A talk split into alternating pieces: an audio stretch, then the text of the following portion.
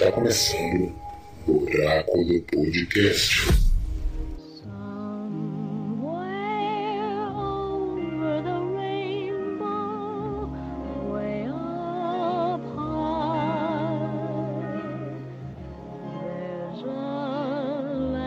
Olá, Oráculo Podcast está no ar. Eu sou o Carlos Daniel, a voz do Oráculo, e hoje a edição é especial. Afinal de contas, é a primeira vez que nós estaremos aqui do Oráculo, a galera do Oráculo vai fazer a cobertura completa do Oscar. Já vimos aí desde, desde janeiro comentando alguns filmes de certos festivais que já estavam concorrendo a premiações. Chegamos aí a falar sobre oito filmes já, que alguns já foram, já estão no ar, outros ainda está em edição. E hoje, a segunda-feira, 15 de março de 2021, saiu a lista, né? Você vai estar escutando isso daqui há uma semana, ou seja, na semana passada, nós estamos gravando no dia exato que saiu a lista dos que vão concorrer ao Oscar. Filmes que alguns já participaram de outros festivais, alguns já faturaram algumas premiações e vai concorrer aí algumas premiações que nós aqui do Oráculo vai então comentar, né, quais foram as edições, os filmes que gostaríamos que ganhasse filmes que poderiam estar aqui, mas não estão. Qual é o nosso, o nosso parecer sobre esse, essa edição do Oscar? Vai ser algo totalmente inovador, uma vez que vai contar aí com muitos filmes de plataformas de streaming, coisa que antes seria inimaginável. Agora, devido à situação que nos encontramos, terrível situação de pandemia, o Oscar teve, a indústria teve que se moldar né, ao filme sendo assistido de casa mesmo e não na sala de cinema. Muitos filmes, a maioria dos filmes aqui nós assistimos em casa, praticamente todos. E aí, eu tenho aqui comigo, meus queridos amigos, já que essa edição é especial, temos aqui meu caro amigo Igor Delfino. Olá, ouvintes. Tenho aqui comigo também o profeta do oráculo, César de Oliveira. Salve galera, aqui é o Profeta. Estamos aí com novos anúncios, novos filmes e Judas vai ganhar. Vamos torcer aí. Nossa querida musa do oráculo, Samara Ferreira. Estamos aí, diga lá, Samara. Olá, pessoal, aqui é a Samara Ferreira. E o nosso membro aí, que foi sempre, é, é simplesmente nosso convidado especial e de honra, Roberto Blatt.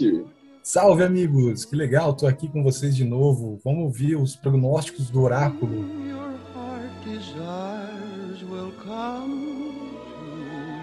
Vamos fazer aqui logo, já que a, gra a, gravação hoje, nessa edição, vai ser rápida, né? Não, não, vamos demorar muito, né? Afinal de contas, aqui vamos fazer apostas. Primeiro aqui vamos para as partes técnicas, né? A melhor design de produção. Aí temos aqui cinco filmes. O primeiro é Meu Pai, ou seja, um filme que ainda não chegou, né? A Voz Suprema do Blues, Man, Relatos do Mundo e Tenet. Melhor design de produção. Qual é a aposta de vocês aí? Eu acho que, claro, que a gente sempre faz um bolão baseado no que a gente acha que o Oscar vai fazer, né? Às vezes não é o que a gente gostaria. Mas o que eu acho que o Oscar vai fazer é dar esse prêmio para Relatos do Mundo. Design de produção, você acha?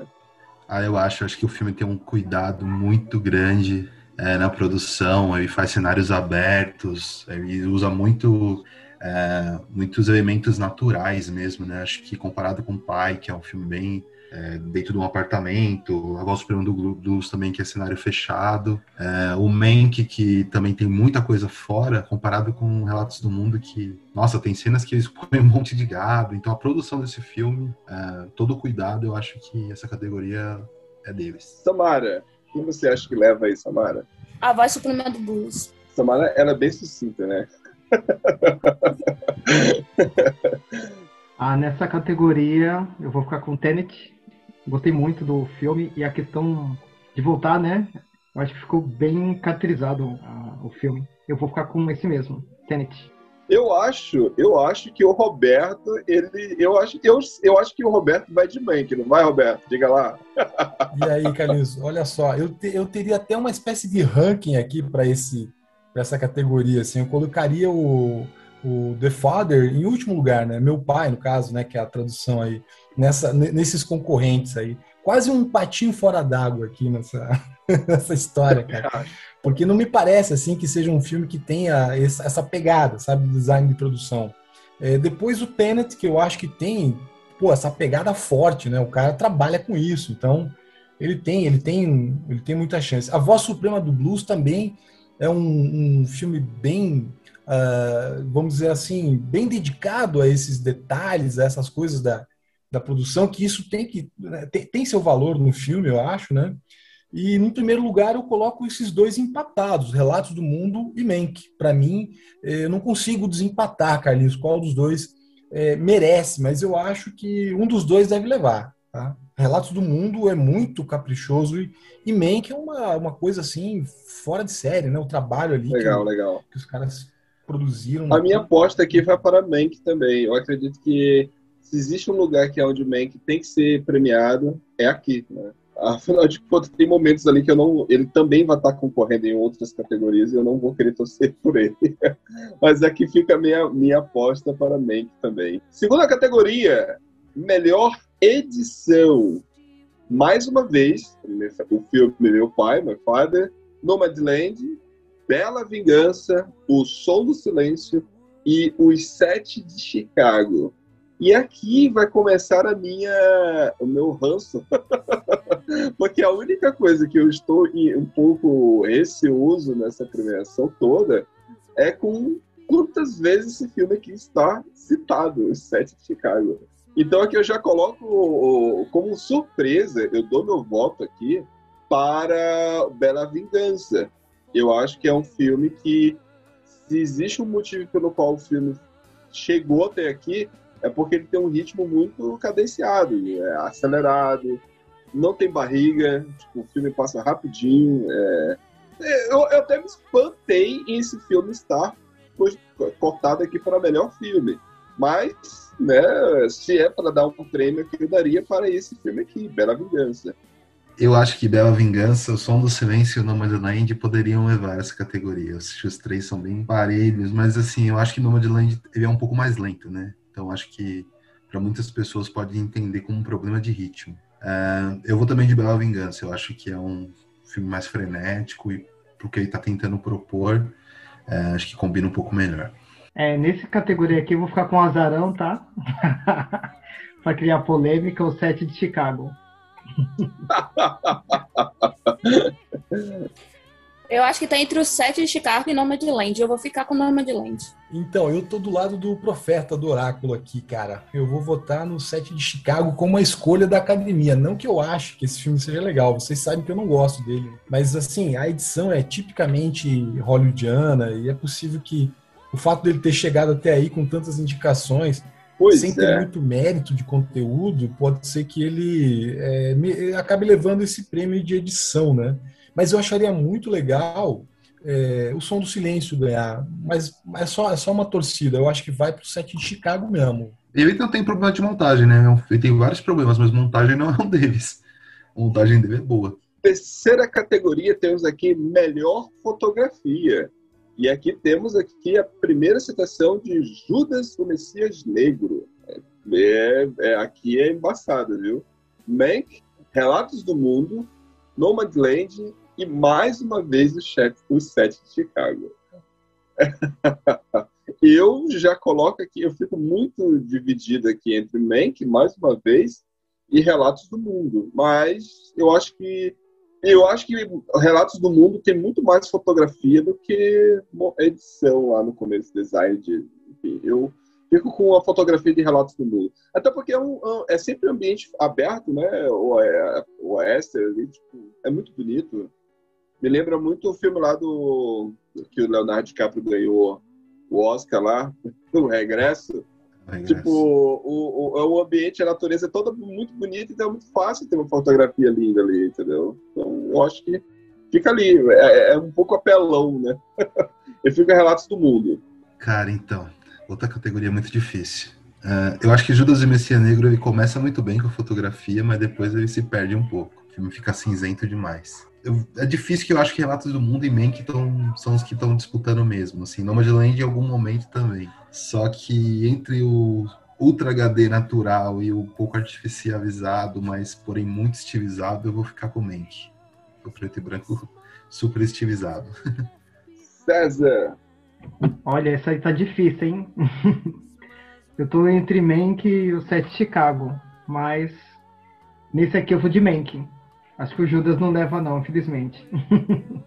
Também vou de Mank, a fotografia preto e branco. A academia gosta muito disso. Eu acho que vai ganhar Mank. Aqui é difícil também, né, de, de tomar uma decisão, mas olha, é, acho que eu vou ficar com vocês aí, vou para Mank também, sabe? É, mas tem, olha, eu, eu acho que até o 7 de Chicago pode ganhar essa, essa categoria, cara. É difícil. É, o Judas e o Black Messias, eu acho que não. Eu acho que ele tá meio como um azarão aqui, tá? Mas os outros quatro, eu acho que todos têm chance. É, pode haver alguma coisa lá que acabe premiando o Nomadland, que também tem uma fotografia magistral, né? Do começo ao fim, assim. E, mas Mank é, é, é, muita, é muita energia nesse campo técnico aí, então acho que vai para Mank. Próxima categoria temos aqui efeitos visuais. É interessante que o site que eu estou utilizando já meio que dá um, coloca até em, em, em, uma formatação diferente aquilo que eles acham que vai ganhar. É o, é o primeiro que aparece. Eles colocaram um letreiro bem vermelho. Efeitos visuais, aí você tem aí problemas monstruosos, o Céu da Meia-Noite, Mulan, é, a qual eu já antecipo meu voto. Eu acredito que Mulan tá muito bom em efeitos visuais. O Grande Van e o Grande Nolan aqui com Tenet, que o site que indica como sendo o favorito. Essa categoria aqui também já pode ser, servir como base para Framboesa de Ouro, né? Quanto filme ruim junto. Mas vou de Tenant. Acho que o Tenant é o, é o único mérito dele, na verdade, né? Pois é, né? É o único mérito. se, se, tem um lugar que ele pode levar algo, é aqui, né? É tipo Esquadrão Suicida quando ganhou maquiagem. É, tipo isso. Eu acho que o Tenant vai ganhar essa daí. Mas também não me surpreenderia com Mulan. Cara, cara, Mulan é muito bom, cara. Mulan, o problema de Mulan é que Mulan não é a Mulan da Disney. É, o, é uma outra personagem. totalmente diferente. Mas se você tipo, separar, eu gostei muito, cara, da Mulan. O Mulan foi mais pro público chinês, né? Direcionado, apesar que não funcionou tão, tão bem.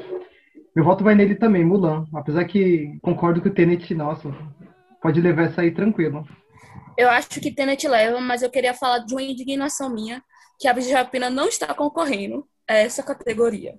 É verdade, a Aves de Rapina chegou a ser estava é, cotada em, em outros Bem festivais. Samara. A Aves, Aves de Rapina até levou, não foi, Samara? Teve sim, outros é, festivais é, aí. Sim, levou e eu acho que é a melhor coisa do filme. É. Os efeitos especiais estão muito bons. Nossa, e o filme é bom, né? Eu, é, é, é que essa, essa, essa galera, esse público mimizento, nerd, fica é, enchendo o saco com Aves de Rapina, mas o filme é bom, cara. Não é filme ruim, não, cara. O problema é que não era a Arlequina lá do Esquadrão Suicida mostrando peito e bunda. É uma personagem diferente que estava lá no ar. Eu gostei do filme, né, quando eu assisti. Foi um dos últimos filmes que eu assisti no cinema.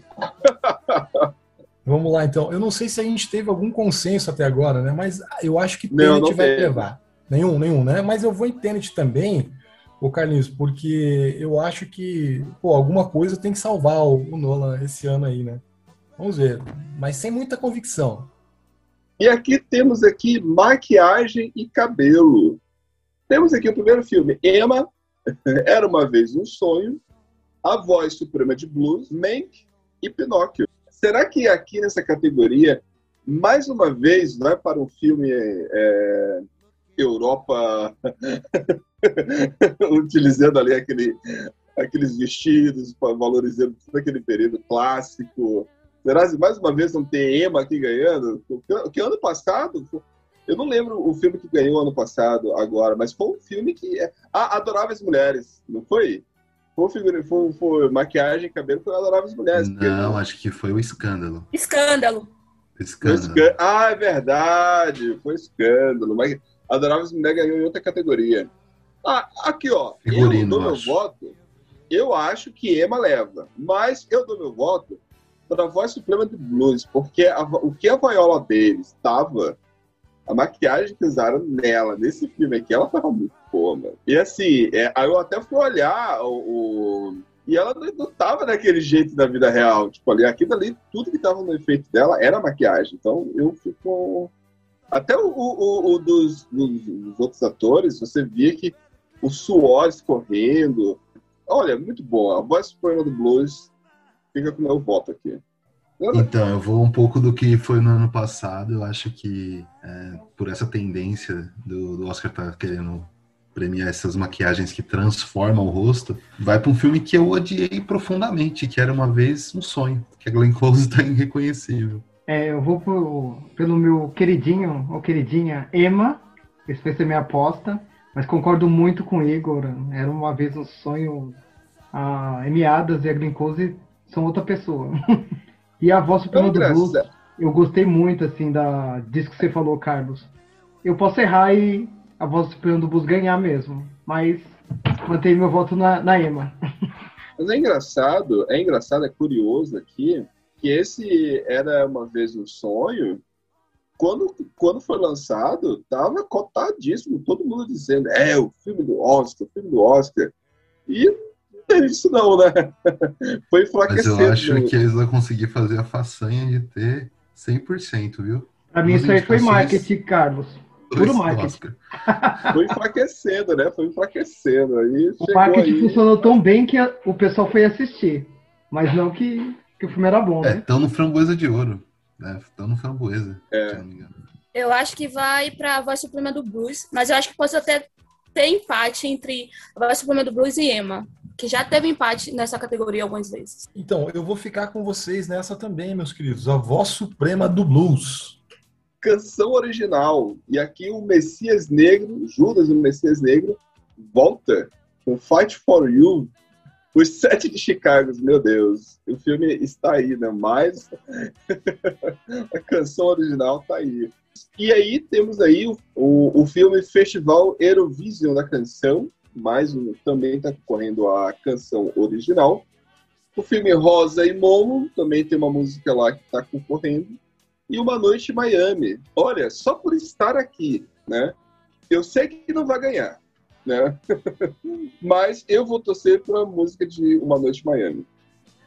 Então, acho que esse momento canção original normalmente é aquele momento que o Oscar faz uma super homenagem, né? Eu acho que devido a toda a questão do Black Lives Matter, eles vão querer dar uma resposta. Então, para mim, ou vai ficar com Fight for You, do Judas and the Black Messiahs, ou Speaking Now, do Uma Noite em Miami. Mas eu acho que vai pro Judas and the Black Messiahs, com Fight for You. Olha, e com certeza o, é, é, essa, essa, é, é esse momento aqui que vai ter aquele número musical com todas as músicas, né, sendo cantadas aos poucos. E, cara, e só vai ter música de representatividade aqui, né, amigo? A melanina vai estar escorrendo lá nas telas. É muito boa, muito boa aqui essa, essa, é. esse número musical. Apesar que, tipo, eu gosto muito da Laura Falzini, ela que canta a música do Rosa e o Momo, né? Ia ser massa também. Ah, é ela que vai. Ah, é? Nossa. É, mas. Vou deixar ela pra uma próxima, né? Eu vou falar um pouquinho que eu gostei dessa música do Eurovision, o Savik, de uma dupla islandesa. O filme é bem doido, mas a minha aposta vai ser com você, Carlos. Uma Noite em Miami, né? É possível mesmo que Judas ganhe essa categoria, mas Mais vou com uma noite, uma noite em Miami. Eu gostei de todas as canções, tô muito em dúvida, mas eu tô torcendo muito pra Rose Momo. Assim, é muito linda a canção. Já ganhou alguns prêmios por aí, o Globo de Ouro também já ganhou. Eu, minha aposta é em Rosa Momo. Assim. Fight for You. É, essa música é a minha torcida, eu acho que é a mais legal dentre as concorrentes para ganhar. Eu não sei se vai ganhar, mas eu também gosto muito, assim como vocês, de Speak Now, de Uma Noite em Miami. Né? Mas eu, eu fico com Fight for You. Legal, legal, show de bola. E aqui, essa próxima categoria é interessante que mudou. Antes, a gente tinha edição de som e mixagem de som. Essa, essa edição, a gente vai ter uma nova categoria que vai juntar e vai ficar melhor som. E aí nós temos aqui Grand House, né, Na Mira do Inimigo, Mank, Relatos do Mundo, Soul e O Som do Silêncio. E aqui o meu voto, e a minha aposta e a minha torcida, apesar de eu ter amado Soul, mas é impossível não votar em Som do Silêncio, porque o que foi feito no som desse filme é fenomenal. Apesar de que o filme retrata alguém que está sem som. E é exatamente essa a, a, a brincadeira legal do filme, porque é, brincou com esse, com esse efeito de como é que é o som do corpo de forma interna. Sensacional esse filme. É, é o meu voto e a minha torcida também. O som do silêncio. Assina embaixo, som do silêncio. É, eu acho que esse aqui vai ser unanimidade. Som do silêncio. Eu acho que não vai ser uma unidade, não. Eu vou pra Soul. Eu acho que quem vai ganhar é Soul. Que, que também é muito bom, né? Diga-se passagem. Eu, eu, também amo também. Então, isso aqui também é, eu, acho, eu acho um pouquinho difícil de decidir, porque o som do silêncio tem ali uma, digamos assim, uma espécie de mise-en-scène sonora, né? Que é muito legal, cara, que é muito bacana. Mas quando eu assisti Soul, pô, eu fiquei, eu fiquei um, extasiado com aquilo, cara. Como eles captaram a música daquela maneira, assim. Você ouve o piano ali, cara, eu, eu tô entre os dois, assim, mas eu acho que é possível que o som do silêncio ganhe, tá? Só não tenho certeza, porque eu acho que Soul é muito, muito bom nesse quesito aí, de sonoridade. Exato. E uma vez que é, é uma animação, né? Se tratar de uma animação, é aquilo ali é tudo som criado, né? Eles não estão tocando. Os bonecos, os personagens não estão tocando. Então você tem que criar som para aquilo. Então é um bom trabalho, né? Realmente, aqui é uma categoria que esses dois filmes vão estar brigando. Esses outros três que vão correr por fora, né? correr por fora. Próxima categoria: documentário de curta-metragem. E aí temos aí quais os filmes que estão indicados, Igor? Você que deu uma pesquisada nesses filmes aí que estão cotados aí. Quais são os filmes? Então, Carlos, tem o Colette. Colette é uma história de uma judia que sobrevivente do Holocausto que volta à Alemanha para narrar os fatos que ela sofreu. Uh, Concert is a Conversation é um pai e um filho. Na verdade, é o, ele é o cara que fez estava por trás de toda a parte musical do filme Green Book. Então é, uma, é um, é um senhor já que trabalha com concerto, dando todo uma, um diálogo com o filho dele sobre o que, que é um concerto e toda a questão da, que, da conversação dos instrumentos. Uh, Hunger Awards é o único que eu realmente não vi nada. Eu não vi esse filme, esse curta, então não sou capaz de opinar. Mas uh, o último, que é o meu voto, uh, Love Song for Natasha, é um, é um curta que está uh, na Netflix e conta a história de uma melhor amiga contando a história da, de uma menina que foi assassinada no, nos Estados Unidos por ser negra, quando ela tinha 15 anos, por ter pegado um suco de 1,70 dólar, 1 dólar e 70 cents e, e acharam que ela estava roubando e assassinaram ela, mas na verdade ela ia pagar. Então é, ficou muito famoso esse caso por falar que a vida dela valia, valia um dólar. Mas aí eu, eu fico... já dou meu voto aqui. Meu voto, então, é para esse. Love Song for Natasha. É, também é meu voto. eu, eu vi esse curta, a Love Song for Natasha. Vai esse mesmo. Muito bom. Eu gostei Colette, mas não vai ser esse. Mas vale a pena assistir todos, assim. Desculpa, só eu pulei. É, o Do Not Split, Split ele, é no, ele conta sobre os protestos em Hong Kong contra o governo chinês. É bem bacana também, super forte. Também vale a pena quem tiver curiosidade. Love Só Natasha. Então, o Carlinhos, eu não vi esses filmes, né? Mas eu, pelo que o Igor descreveu, parecem ser todos muito legais e eu vou procurar vê-los agora, né?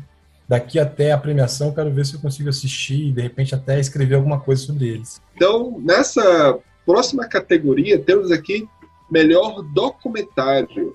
Roberto, quais são os documentários que estão concorrendo aí? Bom, há um documentário chamado Collective, né, que é um, se não me engano, é um documentário romeno, né, que conta a história de, uma, de um episódio envolvendo um conjunto de, de políticos corruptos, e, e, não só políticos, me parece que tem também até alguns empresários. É, uma, um, é um jornalismo meio investigativo de denúncia, sabe?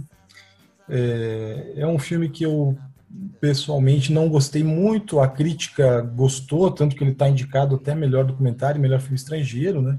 Mas eu não gosto muito, né? É, Creep Camp é um, um, documentário assim mais edificante, eu acho, acho bacana. Ele tem uma, uma psicodelia envolvida, né, com a questão é, um acampamento de pessoas com deficiências, lá um, um filme que re, relata essa, esse grupo é, dos anos 70 e tal, né? Inclusive a família Obama, se não me engano, está na produção desse documentário que aparece na Netflix. É, The Mole Agent eu não vi, não, infelizmente não deu tempo. Tem muitos aqui que eu não consegui ver, né? É, é, My Octopus Teacher é um filme que está na Netflix, é muito legal, assim, é, um, é, um, é uma pegada é, ambiental, sabe? É, um, é um, uma espécie de um ambientalista que faz uma série de mergulhos e fica acompanhando um, um polvo, né? um molusco que sempre aparece ali mais ou menos na região em que ele mergulha. Eu acho que é o filme que eu mais gosto, assim, poeticamente falando, né? E por último, Time é um, é uma também é um documentário essencial assim do ponto de vista de uma de uma denúncia, né, acerca de uma prisão arbitrária, né, que que é, tem uh, nos Estados Unidos também se, se, passa nos Estados Unidos e, tem, e, a, e, a, família, a esposa dessa pessoa que foi presa é, passa muito tempo buscando defender a sua a sua liberdade. Eu fico aqui com é, meu professor Povo, tá? Que eu acho mais bacana, mas é muito difícil decidir aqui.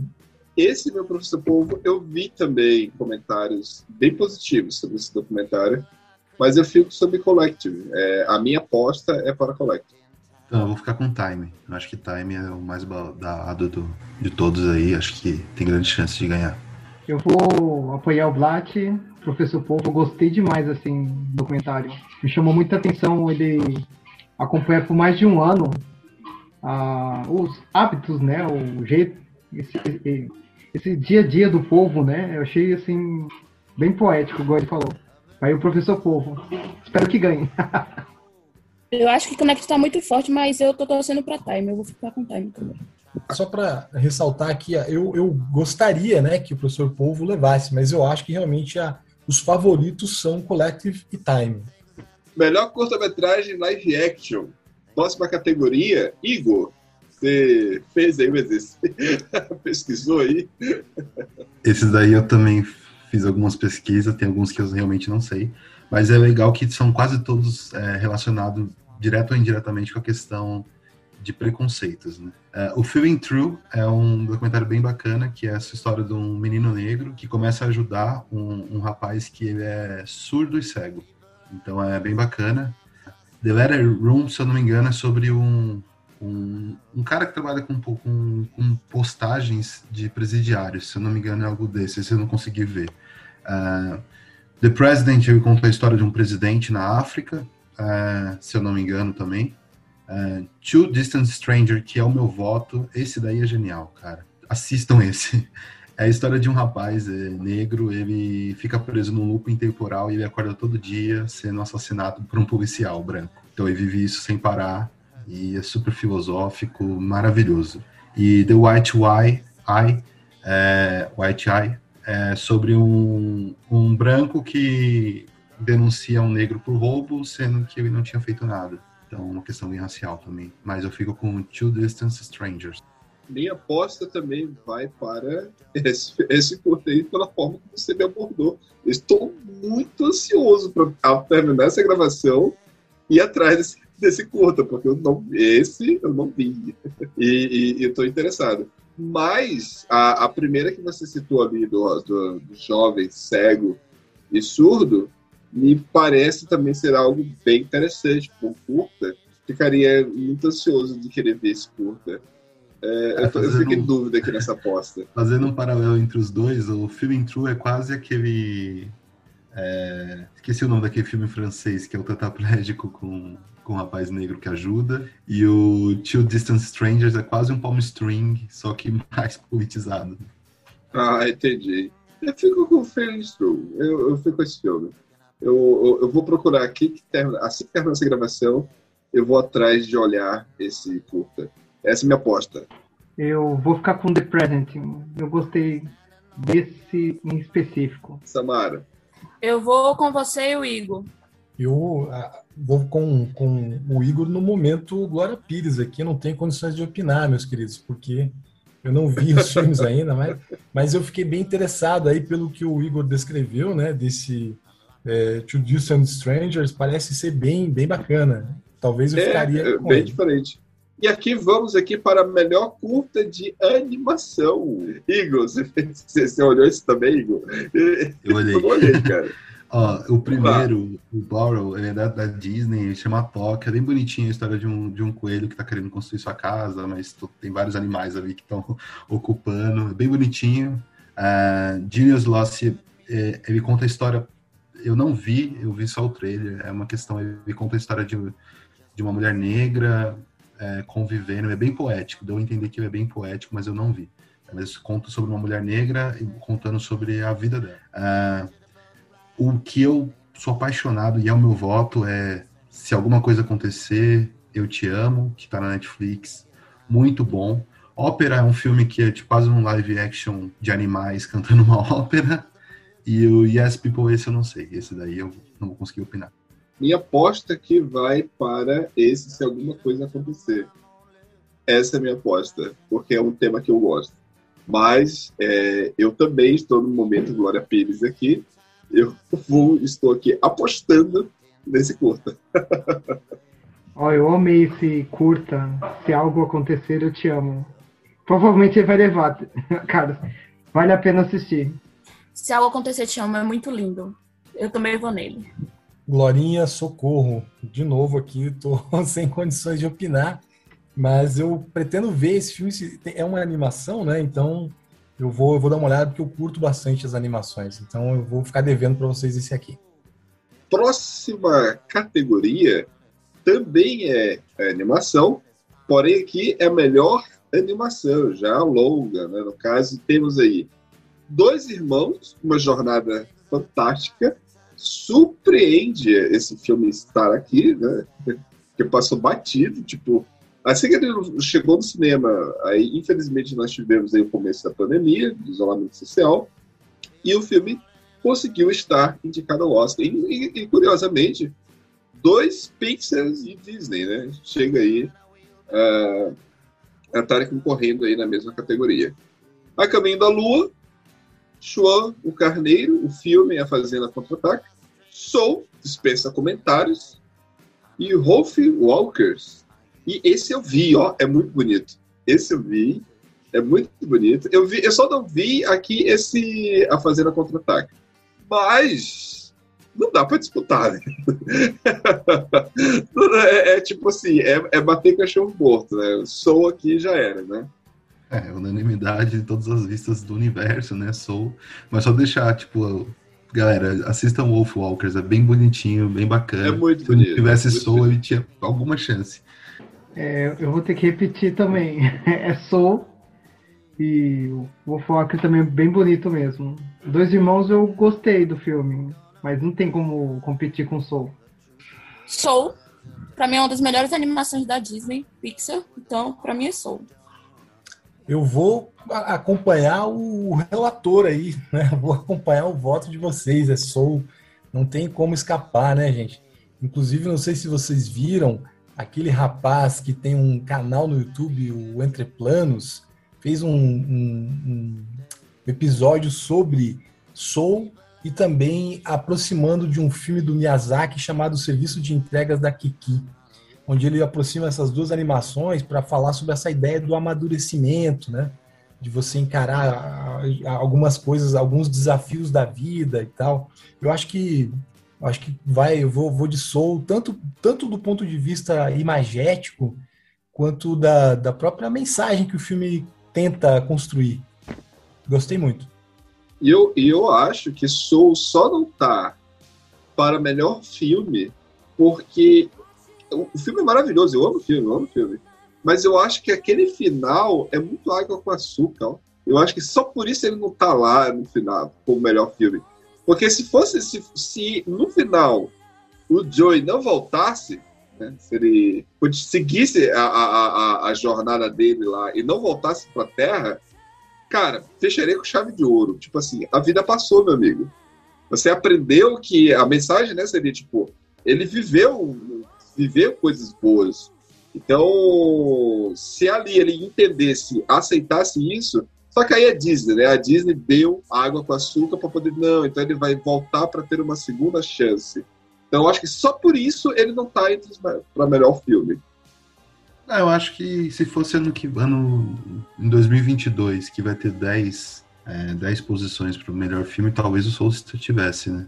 É porque com oito filmes estava muito difícil esse ano. Muita coisa boa ficou é. de fora, né? Pois é, mas vamos lá, vamos, vamos torcer aí pro Soul. Próxima categoria temos aí melhor trilha sonora. E aí, finalmente, Spike Lee né, aparece aqui.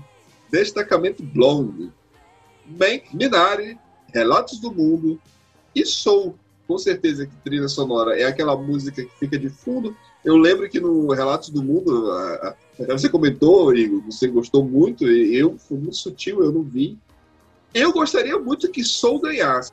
Vou, a minha, eu gostaria muito mas eu vou torcer tanto pro Destacamento Blonde, porque eu gostei do filme e a trilha sonora é muito boa. E aí é, é Spike Lee, né? Eu, eu voto pro Spike Lee. É, então, essa daqui é o mesmo, né? O Mank e o Souls têm, são as mesmas pessoas, né? Que, tão, que fizeram as duas trilhas. Então, eu acho que pode ser que o Soul leve, mas eu vou votar no Mank, porque eu acho que o Mank me impactou mais. Vou de Mank. Nesse aqui, eu tô com dúvidas, mas o Spike ele merece. Destacamento Blood. É, exatamente. Não é ele o responsável, óbvio, né? É o Marvin Gaye, tem que pagar royalties pra família do Marvin Gaye. Quase o Marvin Gaye, uma trilha inteira. É! Pô, aquela trilha sonora com o Marvin Gaye, tantas outras músicas boas, mano. É. Diga, Samara, por que, que você vai botar no destacamento Blood, Samara? brincadeira, brincadeira. Eu vou de som porque eu acho que vai ganhar. Então, aqui é, é legal também essa, essa categoria, né? Eu acho que, pô, eu gosto muito do, do blues, do jazz, de soul. Eu gosto muito daquela pegada quase quase é, folk irlandesa que tem ali no Mank. Mas, cara, vamos de rock and roll, destacamento Blood na veia, velho. É isso aí. E o, e o engraçado é que é o pessoal do Nine Inch Nails, né? E os caras fizeram dois filmes que são jazz puro, praticamente. Próxima categoria temos aí melhor figurino. Mais uma vez, queridinha Emma está de volta. A voz suprema do blues, Mank, Mulan e Pinóquio. Ah, eu continuo aqui com Mulan. Eu vou votar em Mulan, porque eu acho que tem, se, se Mulan merece algum prêmio, seria aqui. Mas eu acho que não, não leva, não, viu?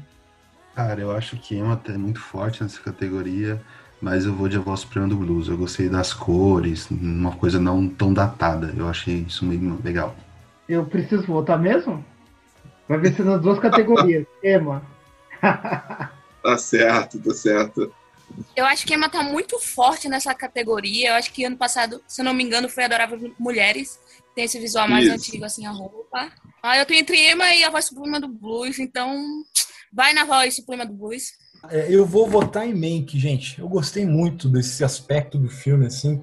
Eu acho que isso compõe um pouco ali, né, o, digamos assim, a, a de certa forma, a, a, direção de arte, né, do, do filme. E eu acho que eles fizeram um trabalho primoroso, mas é difícil de, de, de saber quem vai ganhar, né, porque a voz suprema do blues tá, pô, caprichoso demais esse quesito, né? Ema também, né? Então, mas eu fico com o Mank nessa aposta aí só para bancar o diferentão nesse momento aí. Agora começa a chegar aqui as, as, categorias principais, né? As que são mais aí disputadas aí. E temos aqui a primeira grande categoria que é melhor roteiro original. E aí você tem aí Judas o Messias Negro, Minari, Bela Vingança, o Som do Silêncio e Os Sete de Chicago. Eu vou tentar explicar, né? Mas bem que, bem que é complicado, né? Puxa, é difícil, cara. Aqui tá, eu acho que essa categoria aqui tá muito embaçado, tá muito equilibrado, viu? O único azarão que para mim é o Sete de Chicago, só isso. Mas o resto, o Som do Silêncio, eu nunca, eu nunca vi nenhum, eu não lembro de ter visto outro filme que tenha tido o mesmo plot, um outro drama semelhante eu não lembro. Ah, cara, eu fico com o Som do Silêncio. A minha aposta é o Som do Silêncio. Então, eu vou pelo filme que eu acho que é mais uh, revolucionário em questão do roteiro. que é Bela Vingança. Eu acho os outros já vi coisas parecidas, mas com Bela Vingança eu nunca vi nada. Eu, nossa, eu amei a Bela Vingança. Realmente é muito diferente. Mas eu vou repetir o Globo de Ouro e o Sete de Chicago para ganhar. César, César tá torcendo pelo Sete de Chicago, cara. Eu já percebi isso faz tempo. Então vamos ficar com o som do silêncio aqui nessa, nessa rodada, porque eu, eh, infelizmente, ainda não consegui ver nem Minari, nem Bela Vingança, que eu acho que podem ser interessantes nesse quesito, né?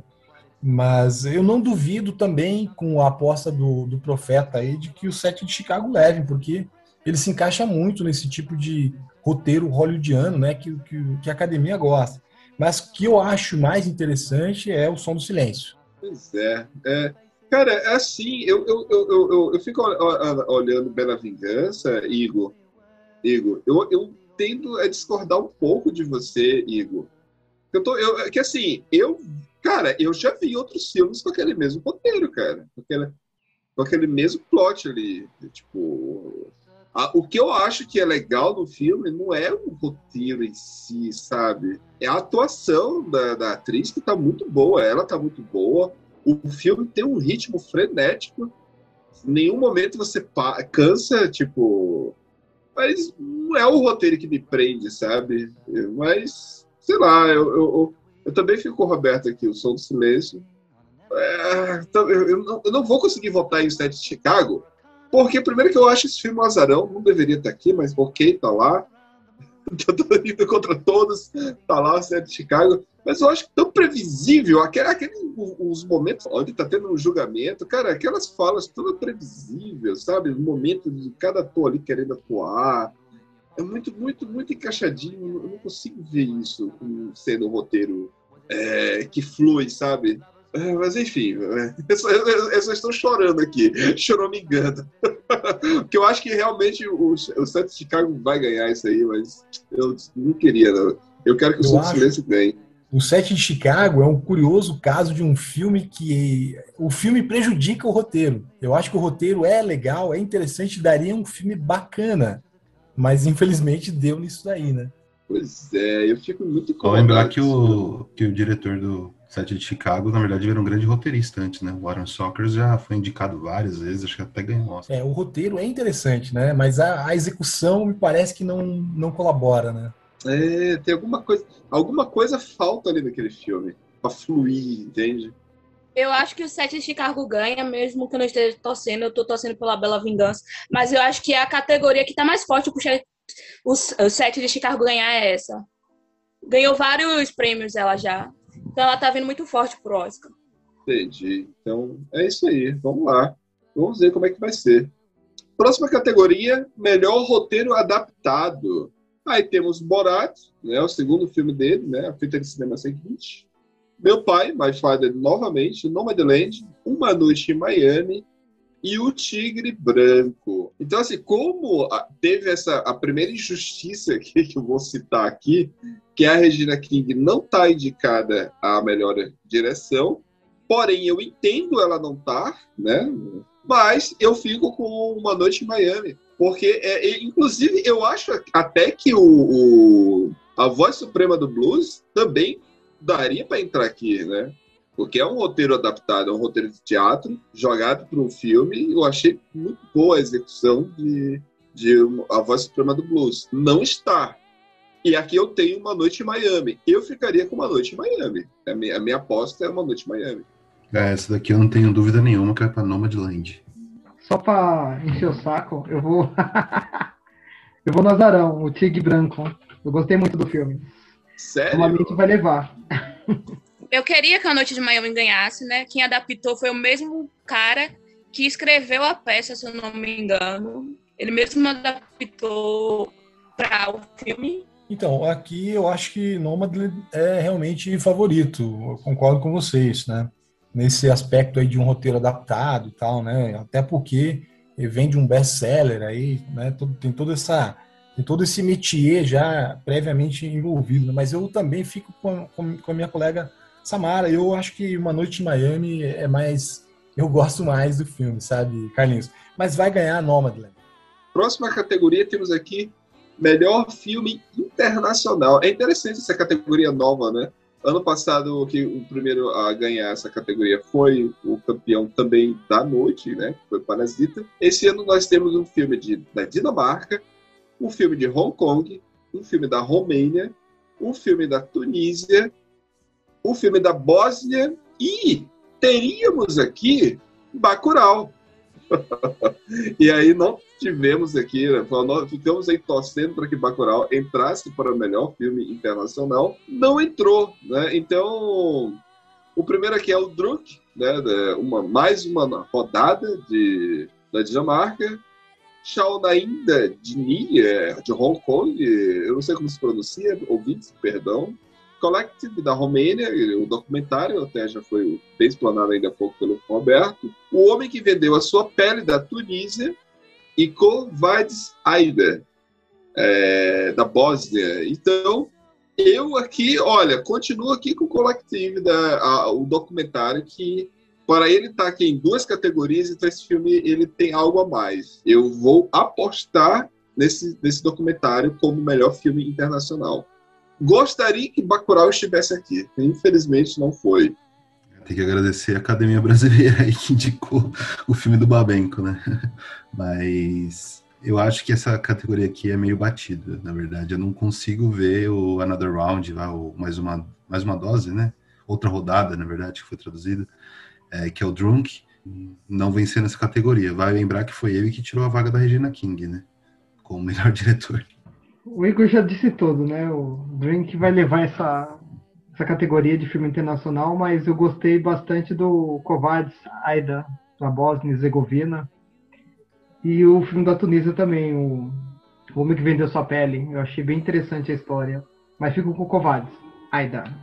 Sobre o massacre de Sebracaia, o genocídio na Bósnia. É um filme, é um tema que me toca muito, esse questão do genocídio. Druk é o que tem o ator dinamarquês que faz handball, né? Eu fico com esse. Isso. Sim, eu fico com esse. Só sobre Bacurau, eu acho que ele tá ilegível questão do tempo do Bacurau, lançamento do Bacurau. Ele se tornou ilegível para filme internacional. Eles não poderiam estar nessa categoria. Mas para as outras categorias podia, como melhor ator, ator coadjuvante, até para filme poderia, mas filme internacional não poderia se encaixar. É, aqui eu acho que você tem razão, Carlinhos, ao dizer que Collective tem, tem chances, né? Porque é um filme que tá, que tá bem badalado, assim.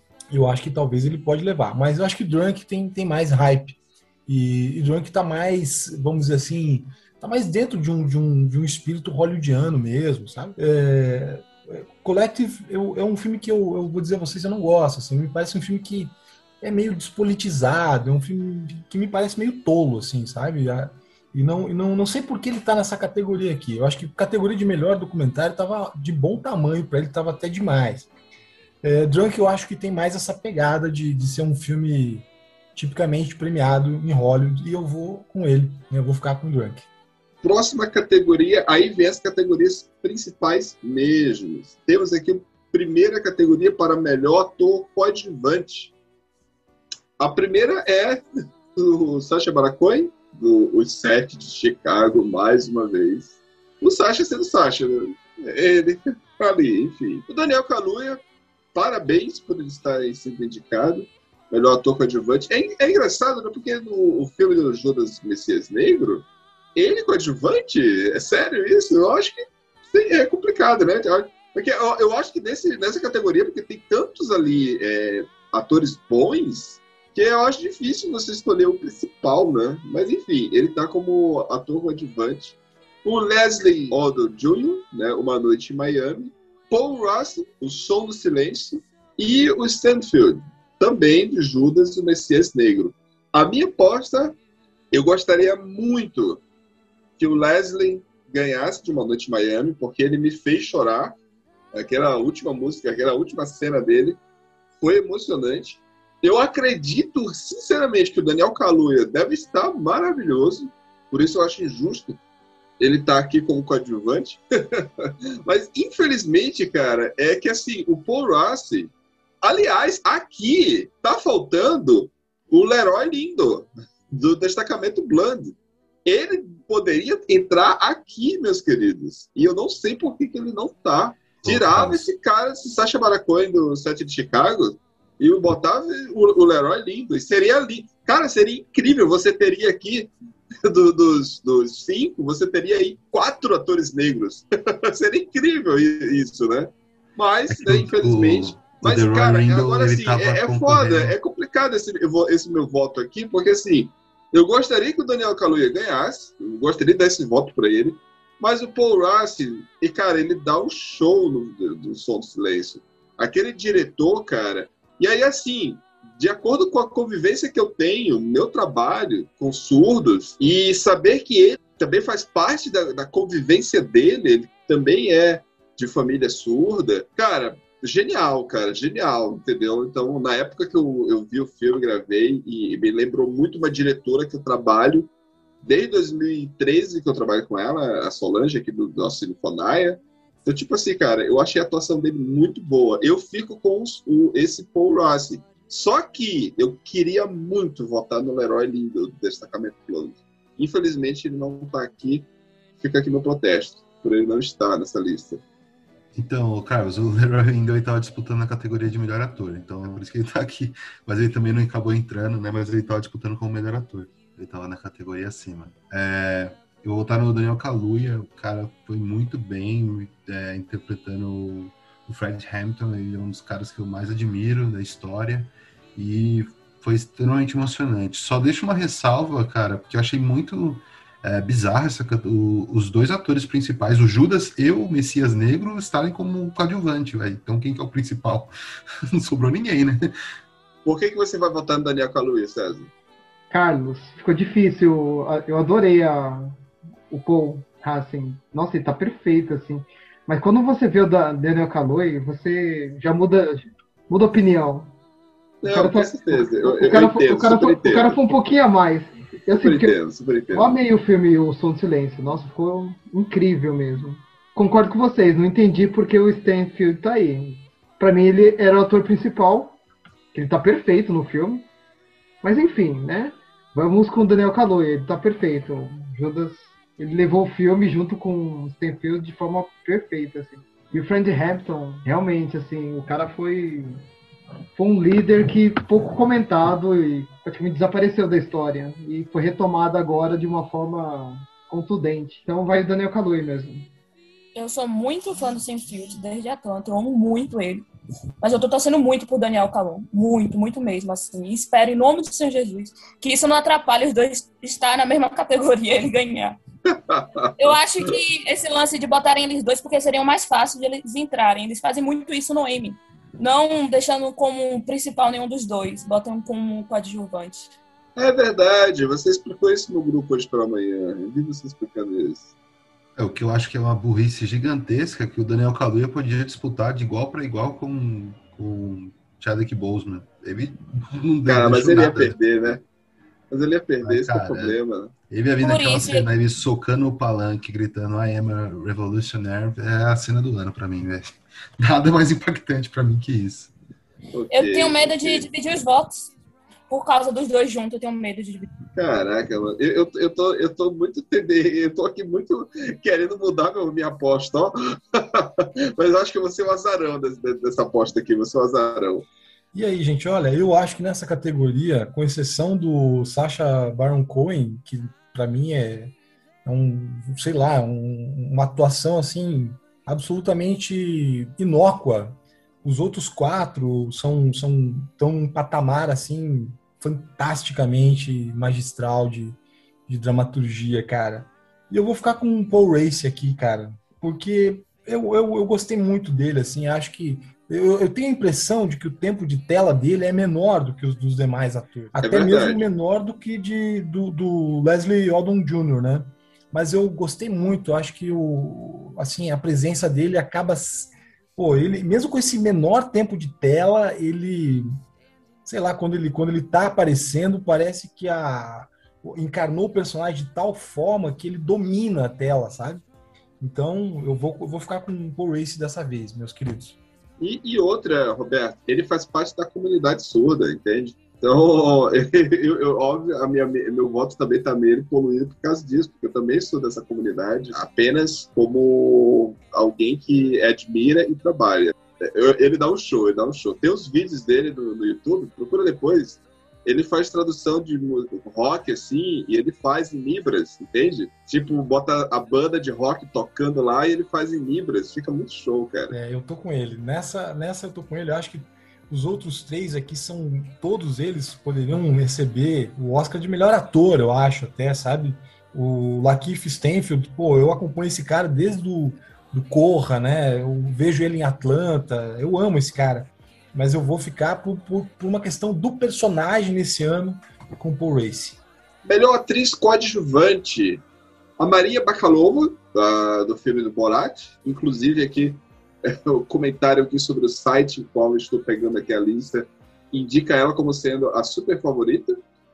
tá em negrito vermelho, bem grande. A Glenn Close, da Era Uma Vez Um Sonho. Olivia Colman, meu pai. Amanda Shenfield Mank, e, e eu. É, aí é, o nome da coreana lá, né? Da, da, eu não sei se ela é coreana, perdão, ouvintes asiáticos. Mas é do filme Minari. Ela, é, ela é coreana, né? É, e o Jong Yeon, a atriz do filme Minari. Eu dou meu voto aqui. É, cara, é complicado, né? Mas aqui, é Olivia Colman é, eu voto nela, eu acho essa atriz sensacional e eu estou votando, apostando nela.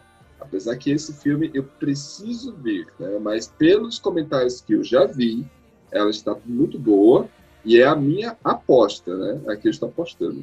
Vamos lá. Diga lá, Igor.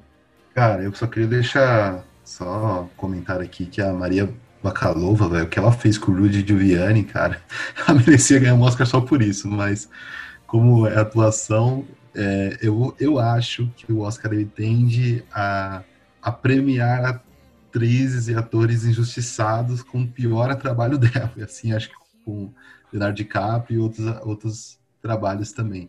Então eu vou na Glenn Close, acho que ela vai tirar essas Pelo conjunto aí. da obra. É, pelo conjunto da obra. Eu vou com a Maria Bakalova. Nossa, a transformação dela em Borat foi incrível. Parecia duas, três pessoas muito diferentes, assim, até o final do filme. E, nossa, a Glenn Close tá perfeita mesmo. Apesar do filme não ser tão bom, mas ela, destaque dela. É, Carlos, a Olivia é meu fraco, mas hoje não vai ser. Eu gosto muito da Bacalhau. Pra mim é a melhor coisa, eu ri muito, muito, muito com ela. Eu acho que a Glenn Close é a injustiçada do Oscar, já deveria ter ganhado. Mas eu acho que esse ano não é o dela, mais uma vez. Eu vou ficar com a senhorita de Minari, que eu não sei pronunciar o nome muito bem. A coreana.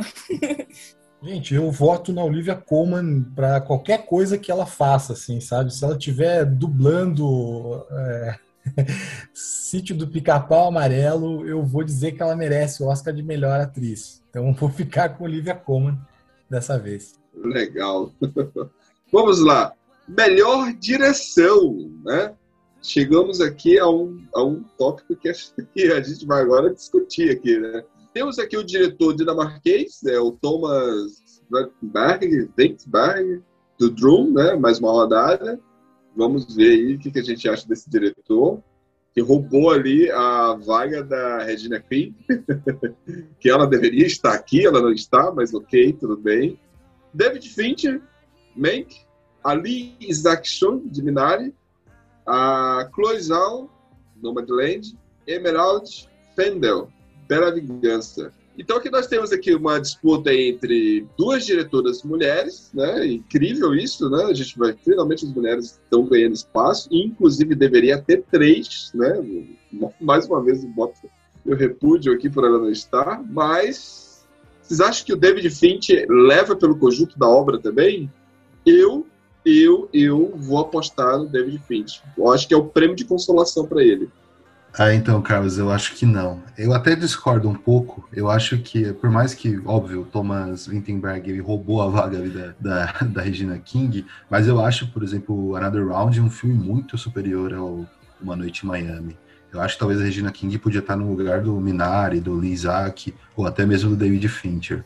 É, mas só, só salientando que o Another Round é um filmaço. É, cara, de verdade, se a Chloe Chazal não ganhar essa categoria, eu vou fazer um atentado. essa mulher merece demais. Para mim, é, Chloe Chazal, assim, mas podia dar dois Oscar para ela de uma vez só já. Eu vou com o Igor, é Chloe na cabeça. Nossa, o, o filme Nomaland está muito bom mesmo. Apesar que eu gostei bastante do Bela Vingança, do Monkey, mas vou na Chloe. Eu gosto muito da Bela Vingança. Eu nem sabia que ela era diretora, eu conheci ela como atriz, mas não como diretora. Não sei nem se é o primeiro coisa dela, mas eu acho que a Chloe vai ganhar. É o primeiro trabalho dela. A Chloe sim. levou. É o da, primeiro? Da Por isso que eu conheço ela como é. atriz, eu não conheci ela como diretora. E ela até aparece no filme, né? A blogueira da maquiagem lá no comecinho do filme. Isso, isso, é verdade. Eu tô torcendo pra Chloe, Chloe. Eu voto na Chloe. Aqui eu vou ficar no, no, no, óbvio. Eu vou em David Fincher, galera. Eu acho que ele vai levar e. Olha, o trabalho ali é muito. Assim, tecnicamente, muito perfeito, né? Tem pouca coisa que você pode, é, digamos assim, criticar negativamente né, em, em. Talvez algumas coisas ali com, com, com certos exageros na, na fotografia, né, na, na, cinematografia, algumas coisinhas assim, você poderia, você poderia talvez, talvez a, a edição, né, o roteiro, mas a direção para mim dele tá muito difícil dele não ganhar. Ele é um cara que tem assim, não sei se ele tem hobby, mas hobby não, lobby, perdão, não sei se ele tem lobby, né? Ele tem um lobby muito forte pro, em torno do nome dele, mas só só pelo, pelo, pelo, pelo conjunto de, de, obras que ele já produziu, é difícil dizer que o cara não é favorito. E eu gosto muito pois do é, Wittenberg. Eu também, sabe? eu também tô nessa. É. Eu sou, eu sou fã do Wittenberg desde a festa de família, eu gosto do, do movimento Dogma 95, adoro aquilo. Aqui já não é mais, não tem nada mais, mais, a ver com aquilo lá, né, dos anos 90 e tal. Mas mesmo assim ainda dá um certo saudosismo. Né? Só que esse ano. E sem contar, é... né, Roberto, Roberto, sem contar que tem aquela coisa que até você já comentou uma vez, né? Lá no grupo você mencionou que o, o Hollywood gosta quando eles puxam o saco para eles, né? E o filme do David, David Fincher, querendo ou não, é, dá ali uma, uma uma certa puxação de saco né, para Hollywood, né? Para os estúdios. É, para mim, David Fincher aqui é o franco favorito. Não estou dizendo que seja a melhor direção e, e na, nada disso, mas eu acho difícil que ele perca. Vamos à próxima categoria. Temos aqui para melhor ator. E aí, né? Fica até difícil a gente citar o nome dos outros, né? Porque a gente sabe quem vai ganhar. Temos aí o, o, o ator do Som do Silêncio, que assim, cara, eu, ele tá muito bom. É, o Riz Ahmed, ele tá muito bom. Assim, gosto muito da atuação dele, né? Incrível, incrível. Mas é Chadwick, né? É complicado, né? A voz suprema do blues. Anthony Hopkins volta aí, mais uma vez, a disputar. Gary Oldman, Mank. E, e Steve Young, do Minari, Curiosamente, mais uma vez você vai ter aqui né, três é, atores que não são é, caucasianos, né?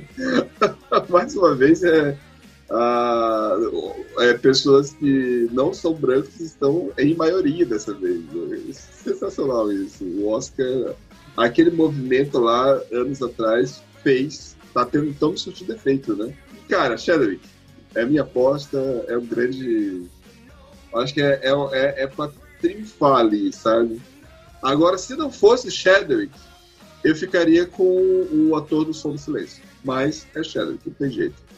Chadwick, com certeza. Só lembrando que o Steve Young, ele é o do, do Walking Dead, né? Trabalha no Walking Dead. Que ele foi o primeiro ator americano asiático a concorrer a um Oscar como melhor ator. Legal, legal. Eu Vai dar teu com... voto logo, Samara, também. Vai pra bolsa também, eu acho que ele vai ganhar. Chadwick, é isso mesmo. mesmo voto. E parecido com você, Carlos. Votava por Som Silêncio, o Rick. Então, eu não acho que Chadwick Boseman é tão favorito assim, sabe? É, então, na minha opinião, isso aqui não está decidido ainda. Eu acho que pode dar, pode dar Anthony Hopkins, né? Que tá um negócio assim, sabe, é magistral nesse filme The Father. E, e, eu acho que Gary Oldman, para mim, é a melhor atuação que eu vejo, sabe? Porque ele já ganhou, na minha opinião, deveria ter ganho por melhor maquiagem, né? Naquele filme lá. Né? A, a, agora não me recordo o nome que, que ele ganhou o anteriormente. Destino de né? uma nação. É isso. Ali, na minha opinião, não é, ali não é nem interpretação, ali é maquiagem. Agora, em Mank, eu acho que tem, tem muita, muita, muito vigor interpretativo, sabe? Eu fico com um desses dois aí, mas eu não, não, não acho que o Boseman tá tão garantido assim, sabe? Então temos aqui mais uma categoria incrível que é para melhor atriz. Olha, eu acho que se tem uma categoria que aqui é totalmente imprevisível, cá estamos. Melhor atriz. Nós temos aqui sensacional a Viola Davis. Ela realmente está incrível, a voz suprema do blues. Linda, linda a atuação dela. Andra Day, Estados Unidos versus Billie Holiday. Cara, não tem como você não se emocionar só pelo trailer. Você escuta ver o trailer, você vê ela cantando. Aquela voz rouca dela é a coisa mais linda que existe. Então, com certeza, ela deve estar, assim, maravilhosa. A Frances é, McDonald, de Nomadland, cara, maravilhosa. Estão todas muito boas. Carrie Mulligan, para mim, é uma grande surpresa. E eu acho ela.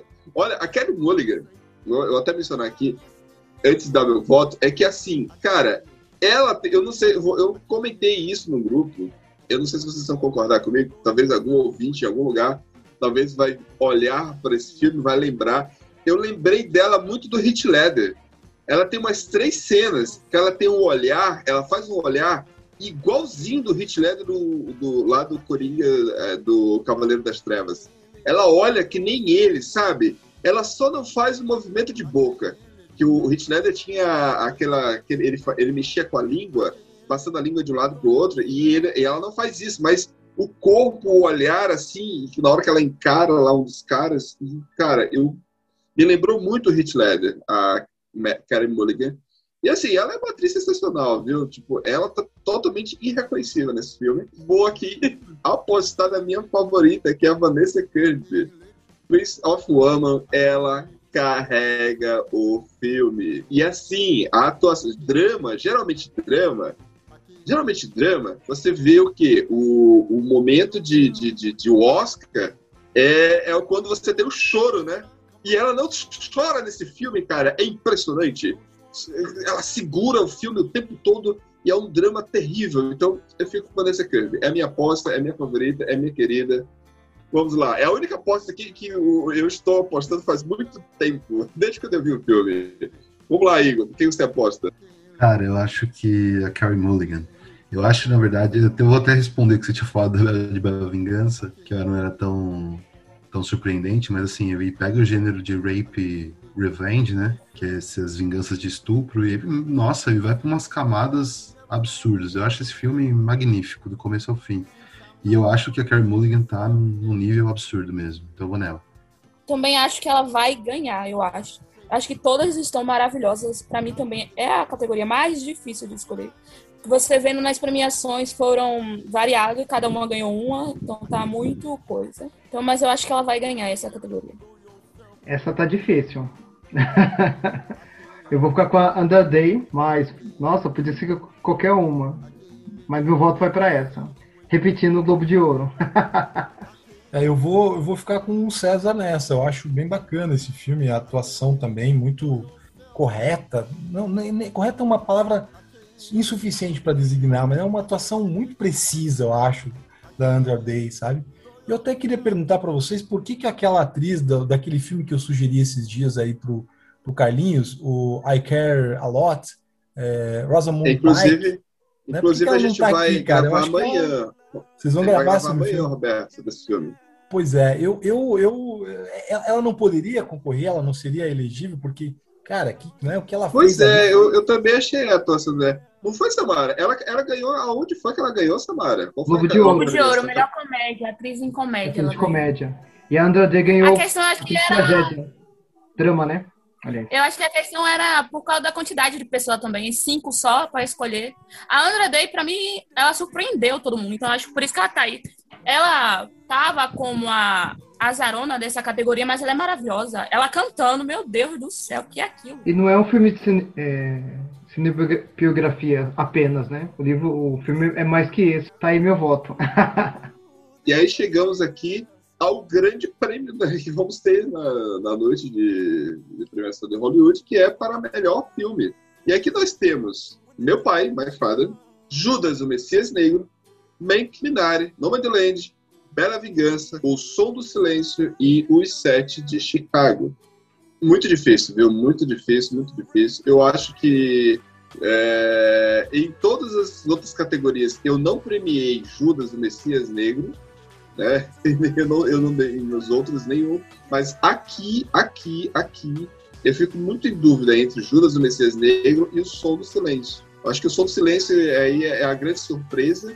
O Sete de Chicago é o azarão, por estar aqui, eu não, não vejo isso. Mank é o favorito da academia, mas eu vou, eu vou votar em. A minha aposta é Judas e Messias Negro. Eu vou nessa, eu vou fazer essa aposta. Vamos lá, I, I, Igor. Sua aposta, Igor. Cara, é muito difícil. Vamos lá. Por representatividade, eu amaria que Judas e Messias Negro ganhasse. O melhor filme, para mim, é Nomadland. Também por representatividade, Bela Vingança seria maravilhoso se ganhar. Mas eu acho que, como essa categoria, como eles votam, é o filme que às vezes fica na, nas posições medianas, ele não, não, é tão extremo, normalmente ganha. Eu acho que o Sete de Chicago vai levar como melhor filme. Ó, oh, eu vou ficar com o Carlos também, Judas Messias Negro como vencedor da categoria. Mas eu acredito que Noma Land vai levar essa categoria. E o azarão, né? Sete Chicago tem muita chance de ganhar essa categoria, ou todos os que ele foi indicado também, como azarão. Mas o Judas me tocou. Foi, pra mim é o melhor filme do ano. César, e só... adorei, adorei. Eu acho que o Sete de Chicago vai ser que nem o irlandês do ano passado. Vai receber tanta indicação Mas... e vai sair batido. Cara, o, o Sete de Chicago, ele e Nomadland foram os dois filmes que mais ganharam prêmios. Eu e Azarão não. É favoritaço, na verdade. Mank, que aí é super azarão, pai e talvez o som do silêncio. Verdade, não, é, é, é, é eu, eu, que rotulei de azarão, Igor. Eu que rotulei. Eu sei. É, é meu... Sim, só falando, né? Isso, isso é a categoria nossa, né? é. Pô, o melhor filme não tá aqui, na minha opinião, desses que eu vi, assim, né? Que é Relatos do Mundo. Eu acho Relatos do Mundo muito melhor do que o o set de Chicago, tá? E, e, eu acho curioso que ele, que ele não esteja aqui, mas é, esse filme deve ter um, um, lobby poderoso, né? Porque é um filme assim absolutamente sessão da tarde, né? Não tem, não consegue ter profundidade em praticamente nada. Ele até presta alguns desserviços, na minha opinião. Por exemplo, a imagem de Fred Hampton que ele mostra eu acho horrível, sabe? Com, Concordo, no sentido assim, no sentido do, do, do, valor do personagem, né? E do jeito que ele é retratado ali, eu acho assim, pô, palhaçada esse filme aqui é uma comédiazinha, né? Que, que se tivesse indicado na categoria de comédia, beleza, né? Então, e para mim, Relatos do Mundo tem algumas cenas que são assim lindas demais, cara. Não sei se vocês viram, se todos viram, mas por exemplo, aquele sim, momento, sim. Né? inclusive é o episódio 25 do Oráculo Podcast que saiu sobre relatos sobre o mundo. Pois Bom, é, tipo, então, é. olha aí. Só tem... o Igor que não gostou muito. É, eu, eu, gostei, eu gostei, gostei. Aquela cena em que a, a, a aquela criança está acenando para os índios do outro lado do rio, assim, eu achei aquela cena fantasmagoricamente maravilhosa, cara. Então, para mim, só aquela cena já valeria o set de Chicago inteiro, assim. Somente é aquela verdade. cena. Mas aqui, para dizer qual filme que é o melhor, é, eu tenho muita dificuldade. Eu acho que é, pode ser que, que, que, Judas vença esse prêmio, mas pode ser que Mank também vença, né? Porque embora ele seja meio, meio clichê no sentido de, de, de lidar com aquela com aquela cinematografia saturada, que é quase um Cidadão Kane 2, né? Que é quase Cidadão Kane 2, né, cara? Até o, o ritmo, assim, a, a, a sonoplastia, aquela, aquela é, películazinha queimada no canto da tela, pô, é um negócio bem, bem Cidadão Kane, né?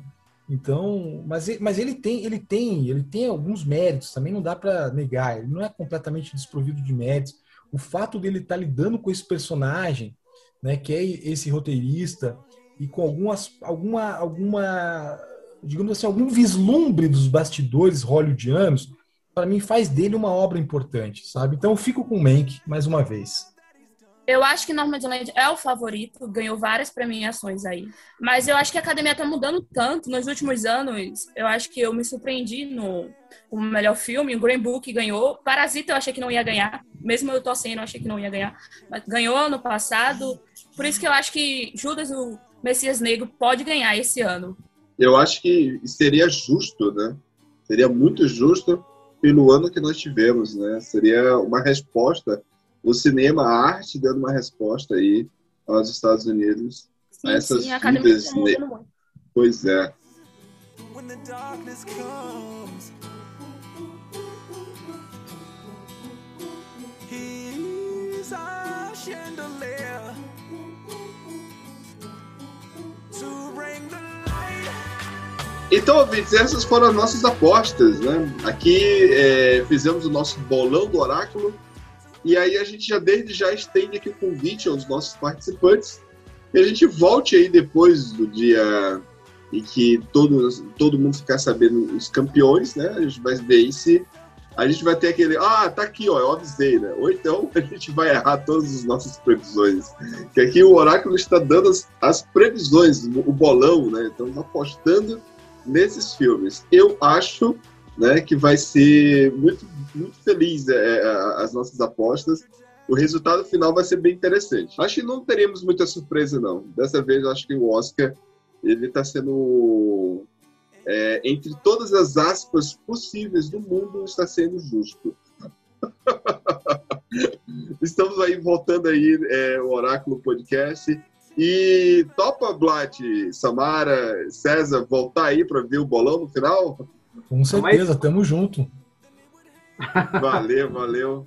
E aí finalizamos a edição do Oráculo Podcast. Até a próxima e até a premiação do Oscar.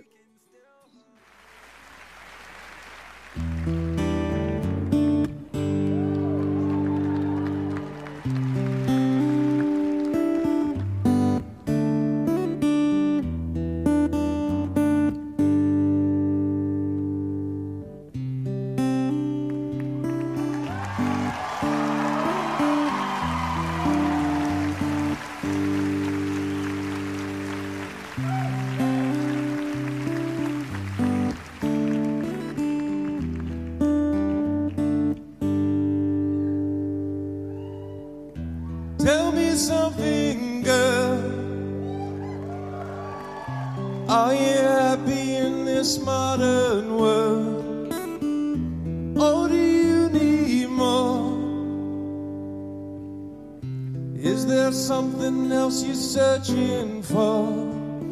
I'm falling. In all the good times, I find myself longing for change. And in the bad times, I fear myself.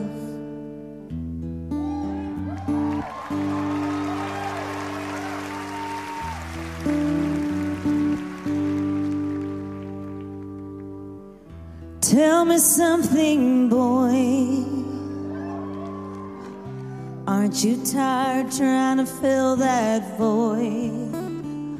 Or do you need more? Ain't it hard keeping it so hardcore? I'm falling.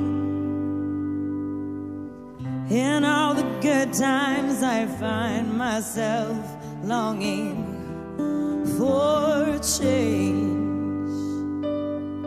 And in the bad times, I fear myself.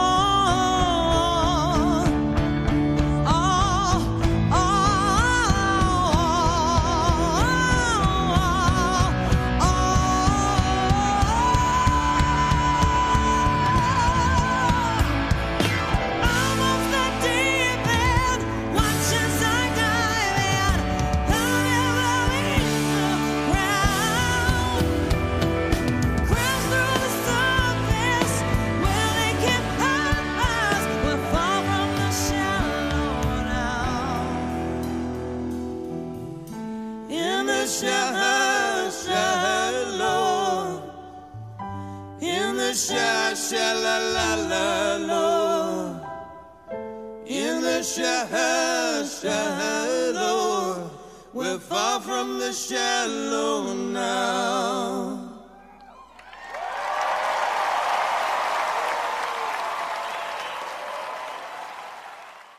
Esse podcast foi editado por arroba Altamiro Júnior.